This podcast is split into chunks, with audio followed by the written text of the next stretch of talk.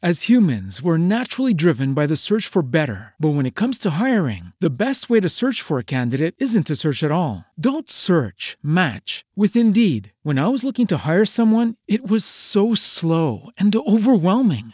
I wish I had used Indeed. If you need to hire, you need Indeed. Indeed is your matching and hiring platform with over 350 million global monthly visitors, according to Indeed data, and a matching engine that helps you find quality candidates fast. Ditch the busy work. Use Indeed for scheduling, screening, and messaging so you can connect with candidates faster. And Indeed doesn't just help you hire faster. 93% of employers agree Indeed delivers the highest quality matches compared to other job sites, according to a recent Indeed survey. And listeners of this show will get a $75 sponsored job credit to get your jobs more visibility at Indeed.com slash podcast. That's Indeed.com slash podcast. Terms and conditions apply.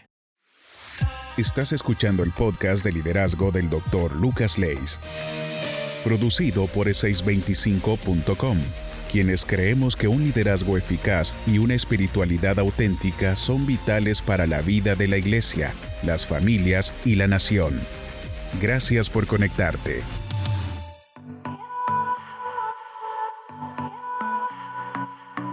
Lento, pequeño y secreto. A simple vista parecen tres palabras negativas, porque la cultura nos ha enseñado que lo mejor es rápido, mega y popular. La cultura cristiana no propone solamente un estilo de vida diferente al del mundo en cuanto a la moralidad de la conducta, sino en cuanto a las aspiraciones del corazón. Una diferencia de valores internos y no solamente de comportamientos externos. La revelación bíblica propone una manera diferente de valorar la realidad y eso nos da un prisma distinto.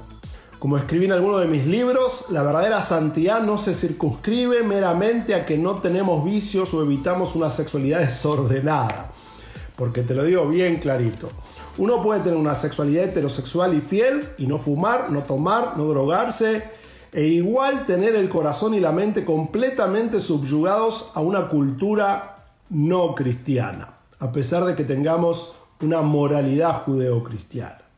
Los cristianos verdaderos nos oponemos al aborto y a la promiscuidad sexual, claro que sí, y también a los vicios, pero también al materialismo, al individualismo, al racismo, al egocentrismo y la desprotección de los vulnerables. Y por eso es que no respondemos monolíticamente a partidos políticos y agendas ideológicas, sino que perseguimos la lógica neutra pero asertiva y acertada de los valores bíblicos.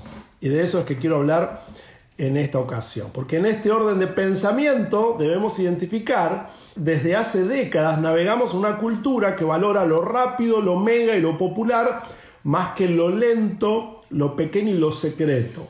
Y no podemos ser tan inocentes de tragarnos la píldora de que rápido, grande y popular es siempre mejor que lento, pequeño y secreto. Tampoco voy a decir que lento es siempre mejor que rápido o pequeño mejor que grande y secreto mejor que público, porque ese sería el otro extremo. No siempre los planteos deben ser o, muchas veces la sabiduría está en el y, simplemente que debemos discernir cuándo es para cuándo. Y un ejemplo de esto nos lo da el Señor en una cita de Santiago, en el capítulo primero, versículo 19, dice, mis amados hermanos, quiero que entiendan lo siguiente. Ustedes deben ser rápidos para escuchar, pero lentos para hablar y sobre todo lentos para enojarse. Así que ahí tenemos un ejemplo. Hay momentos en que hay que actuar rápido y hay otros en que hay que actuar lento. Sin embargo, hoy elegí el tema porque no solemos valorar lo lento, sino que vivimos una cultura que nos enseña que lento siempre es negativo.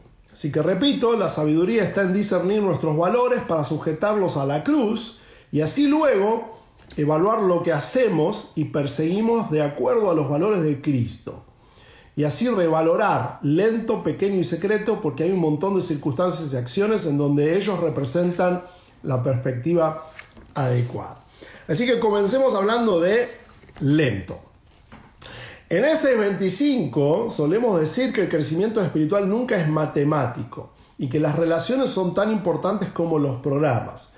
Y es que salta a la luz que debido a su naturaleza, tanto el desarrollo espiritual como el desarrollo de relaciones personales lleva más tiempo del que le damos. Las relaciones nunca son rápido. Y la verdadera espiritualidad nunca es un proceso acelerado. Más bien es un proceso artesanal, lento.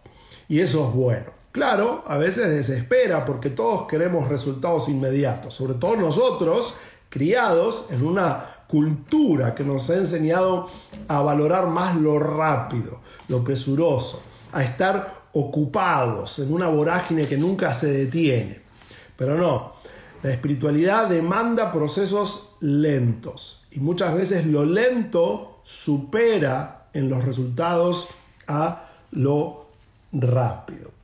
En Salmos leemos que el Señor es misericordioso y compasivo y lento para enojarse. Y está lleno de amor. Así que si Dios es lento para algo, a nosotros también nos toca ser lentos. Porque contrario a lo que nos enseñó la cultura, a veces es lo mejor que podemos hacer. De hecho, hablando del proceso de formación espiritual y el trabajo que el Señor hace en nosotros, me encanta la referencia que encontramos en Jeremías respecto al trabajo del alfarero. En Jeremías 18, 2 al 4 leemos, baja al taller del alfarero, le dice el Señor al profeta, y allí te hablaré. Así que hice lo que me dijo, dice Jeremías, y encontré al alfarero trabajando en el torno. Pero la vasija que estaba formando no resultó como él esperaba, así que la aplastó y comenzó de nuevo. Eso es lento. A veces hace falta empezar una y otra vez en la influencia a las personas, en el trabajo personalizado, en facilitar procesos de formación espiritual. En el discipulado, lo más importante no es lo que hacemos, sino en quienes nos convertimos. El somos siempre es más importante. Y de hecho, aún en cuanto a los propósitos de Dios, esa palabra que a, veces hemos abusado en el ámbito cristiano contemporáneo, propósito, tiene que ver con Dios formando su imagen en nosotros y no tanto con lo que hacemos. El propósito de Dios no es que hagamos cosas, el propósito de Dios es que seamos quien Él quiere que seamos. Y a partir de allí vamos a hacer cosas diferentes.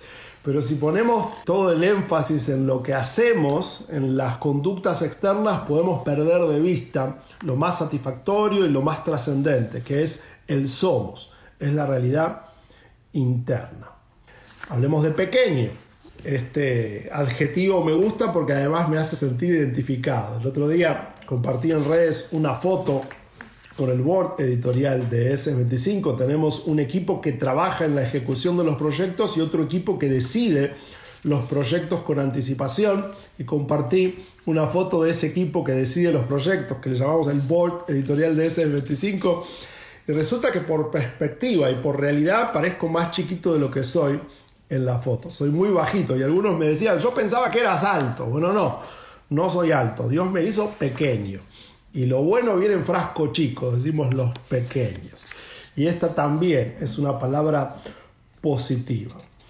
Mis queridos líderes y pastores, debemos tener mucho cuidado de que nuestras ideas acerca de Dios provengan de Dios y no de la cultura o de otras personas, ni siquiera de los maestros contemporáneos, pastores u otros líderes cristianos, sino de lo que Dios dice de sí mismo. Y es cierto que la Biblia, sobre todo en el libro de los Salmos, hace referencia a la grandeza de Dios. Sin embargo, atención con algo.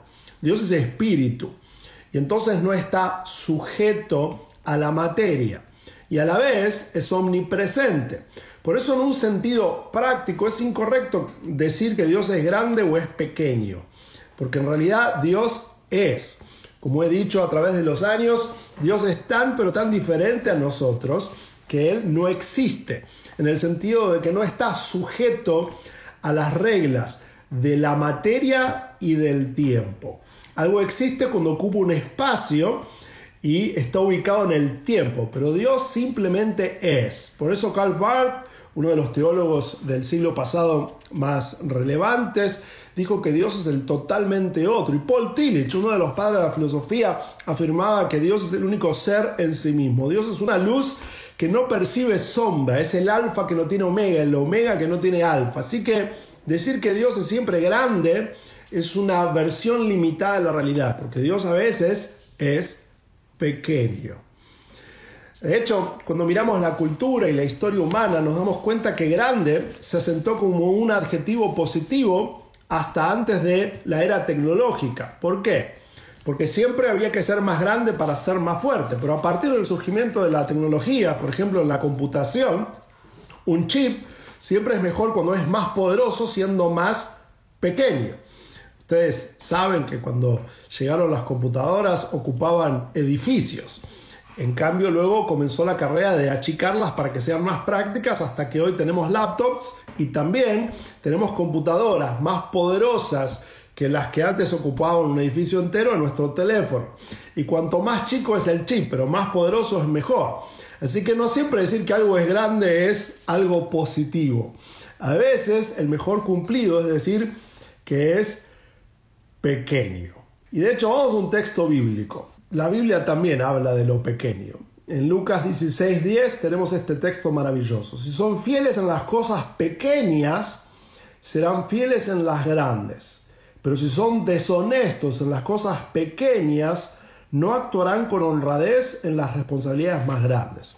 Usualmente a todos los seres humanos de esta cultura nos seduce lo grande porque es un valor que nos enseñó la cultura. Y muchas veces estamos más dispuestos a hacer grandes sacrificios que esos pequeños e imperceptibles que son necesarios para demostrarle nuestra fidelidad a Dios y también a las personas. Siempre recordemos que nuestra fidelidad a Dios se traduce de manera tangible cuando somos fieles a las necesidades de otros a nuestro alrededor. Cuando estamos atentos al vulnerable, al que nadie ve, al que nos necesita. Y en esos pequeños actos de fidelidad, en realidad, con este juego de palabras en nuestra cultura, se demuestra la grandeza. Mira este otro texto, qué interesante. Esto está relatado en Lucas capítulo 29, 1 al 4.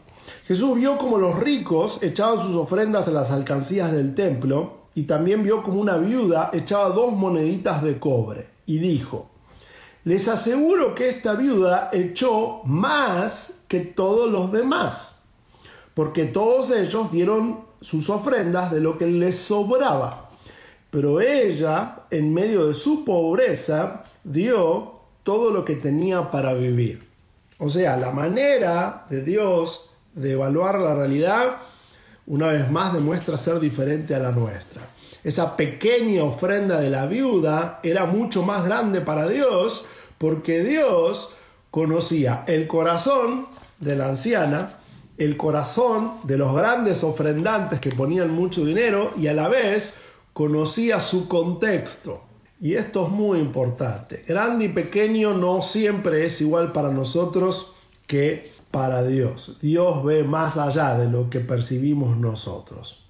De hecho, la evaluación que Jesús hacía de las multitudes. Usualmente hoy, dada la cultura en la que vivimos, creemos que lo multitudinario es siempre mejor que aquello que no convoca a demasiadas personas. Sin embargo, lo tenemos a Jesús escapando de las multitudes. De hecho, Jesús pasó muy poco tiempo rodeado de multitudes. Las multitudes le perseguían. Tenemos una escena en Mateo capítulo 14 que nos enseña que Jesús no miraba a las multitudes con ambición, sino con compasión. Hoy, demasiado seguido, los líderes contemporáneos miramos a las multitudes con ambición. Nos gusta el populacho, nos gusta la cantidad, nos seducen los números. Pero Jesús, en más de una ocasión, dejó a las multitudes para darle toda su atención a sus discípulos. De hecho, en una ocasión, invita a los discípulos a preparar el bote y escapa de las multitudes. Todo lo contrario a lo que hacemos nosotros. Así que pequeño a veces es superior a grande. Menos a veces es más desde la perspectiva espiritual. Y no siempre más es superior a menos. Hablemos de lo secreto. Hoy vivimos una cultura que valora lo que es popular. De hecho, una de las ambiciones contemporáneas más populares es la fama. Quizás como nunca antes en la historia tenemos gente a nuestro alrededor que ambiciona y aspira a ser famosa. Las redes sociales han sido cómplices de esta valoración de la realidad y de hecho hice un live acerca de la cultura selfie y he hablado de la popularidad, porque esto está entrometido en nuestra evaluación de la realidad demasiado para lo que son los intereses de Dios. Nos hace perder la perspectiva de lo que es verdaderamente importante para Dios. Y de hecho se involucra de tal manera que trastorna la valoración de la realidad que debemos hacer los líderes cristianos. Por ejemplo, a veces creemos que alguien es más valioso por tener más seguidores en redes sociales que una persona que ha estudiado si tiene menos seguidores en redes sociales que otra que simplemente es más popular. Somos bastante ingenuos en qué es lo que quiere decir la popularidad y es porque la valoramos. Es un valor de la cultura contemporánea. Sin embargo, no siempre popularidad es sinónimo de fidelidad a Dios y no siempre la popularidad es algo positivo. Por eso hay que revalorar lo secreto, lo que no se ve, lo que es invisible. Te leo un texto fuerte de Jesús. Está en Mateo capítulo 6, versículos 1 al 8. Cuídense de no hacer sus obras de justicia delante de la gente para llamar la atención. Si actúan así, su Padre que está en el cielo no les dará ninguna recompensa. Por eso, cuando des a los necesitados, no lo anuncies al son de trompeta como lo hacen los hipócritas en las sinagogas y en las calles para que la gente les rinda homenaje. Les aseguro que ellos ya han recibido toda su recompensa, recibieron fama, aplauso. Más bien, cuando des a los necesitados, que no se entere tu mano izquierda de lo que hace la derecha, para que tu limosna sea en secreto. Y así tu Padre, que ve lo que se hace en secreto, te recompensará. Así que aquí lo tenemos a Jesús hablando de un aspecto muy tangible de la realidad y resaltando la importancia de lo secreto. Cuando oren, no sean como los hipócritas, porque a ellos les encanta orar de pie en las sinagogas en las esquinas de las plazas para que la gente los vea. Les aseguro que ya han obtenido toda su recompensa. Y perdonen si esto es incómodo de decir, y no lo apunto a nadie en particular, pero creo que la representación contemporánea de esto que acabamos de leer es, y cuando oren no sean como los hipócritas, porque a ellos les encanta orar en las redes. es muy fácil parecer espiritual en esta pose en una red social. Y no creo que tengan nada de malo hacer eso, sin embargo, a veces me parece que lo abusamos. Y me parece que el pueblo evangélico hoy es demasiado ingenuo. ¿eh? Es muy fácil parecer espirituales con un videíto, con la música lenta, las manos levantadas, los ojos cerrados. Claro que nada de eso está mal. Sin embargo, cuidado, porque la verdadera espiritualidad tiene que ver con el carácter de Cristo y eso no se puede demostrar en las redes sociales. Cerrar los ojos, levantar las manos, cantar canciones lentas, aparecer arrodillados en un video y que la gente os diga, amén, gloria a Dios, qué espiritual. No creo que conmueva a Dios y menos conmueva a la gente con la que convivimos. A mi esposa le importa cómo la trato, no cuán espiritual aparezco en Instagram. ¿eh? Y si aparezco espiritual en Instagram no tiene nada de malo, pero más importante es cómo trato a mi esposa, cómo vivo a mis hijos, cómo vivo en lo secreto. La verdadera espiritualidad tiene mucho más que ver con lo secreto que con lo que aparentamos. Por eso tú, sigue diciendo Jesús, cuando te pongas a orar, entra en tu cuarto, cierra la puerta y ora a tu Padre que está en lo secreto y así tu Padre, que ve lo que haces en secreto, te recompensará. Y al orar, no hablen solo por hablar, como hacen los gentiles o la gente que no tiene una cultura bíblica, porque ellos imaginan que serán escuchados por sus muchas palabras, no sean como ellos, porque su Padre sabe lo que ustedes necesitan antes de que se lo pidan. Mis hermanos queridos, popular no siempre es un cumplido. A veces lo mejor se da en lo secreto. Y la recompensa ni siquiera siempre es la popularidad. Por ejemplo, si le preguntas a Ferrari si quieren hacer autos populares, te responderán con un rotundo no. Porque en algunos ámbitos, aunque te cueste asimilarlo, popular es un insulto. En algunos ámbitos, si algo es popular y todo el pueblo lo aplaude, es admirable. Pero para otras personas, que algo sea popular no habla bien de ese artefacto, de esa persona o de esa conducta o de ese producto. ¿eh? Hay productos que no son hechos para la popularidad.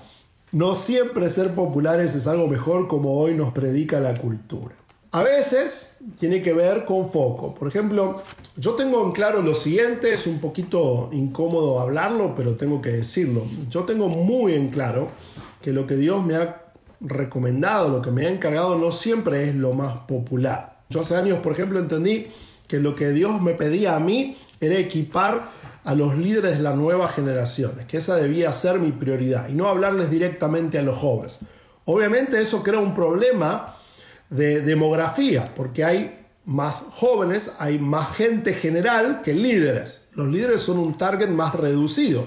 Así que yo nunca puedo ser tan popular como alguien que le habla a todos. Y esto es un filtro que tiene que ver con todo lo que hago. Yo cuando hago estos lives elijo temas que son para líderes.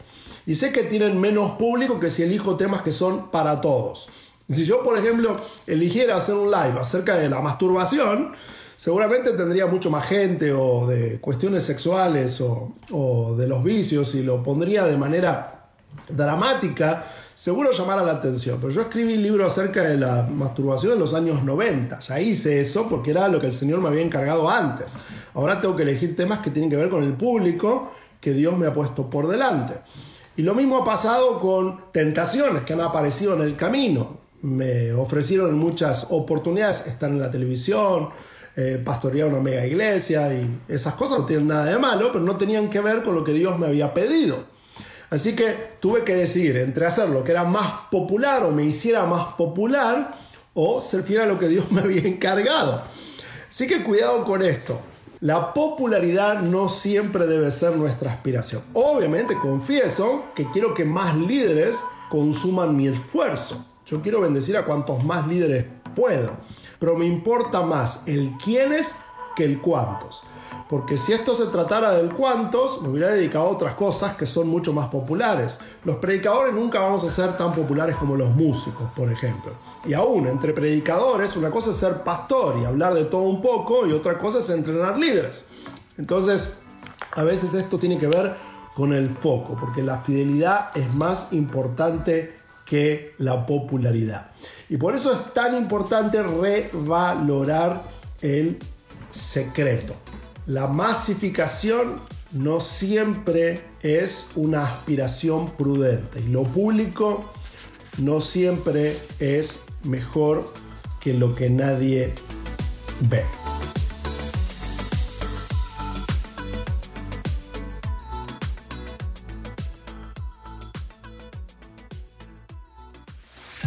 Gracias por escuchar el podcast de liderazgo del Dr. Lucas Leis. No dejes de suscribirte en tu plataforma favorita para recibir updates y compartirlo en tus redes para agregar valor a otros líderes.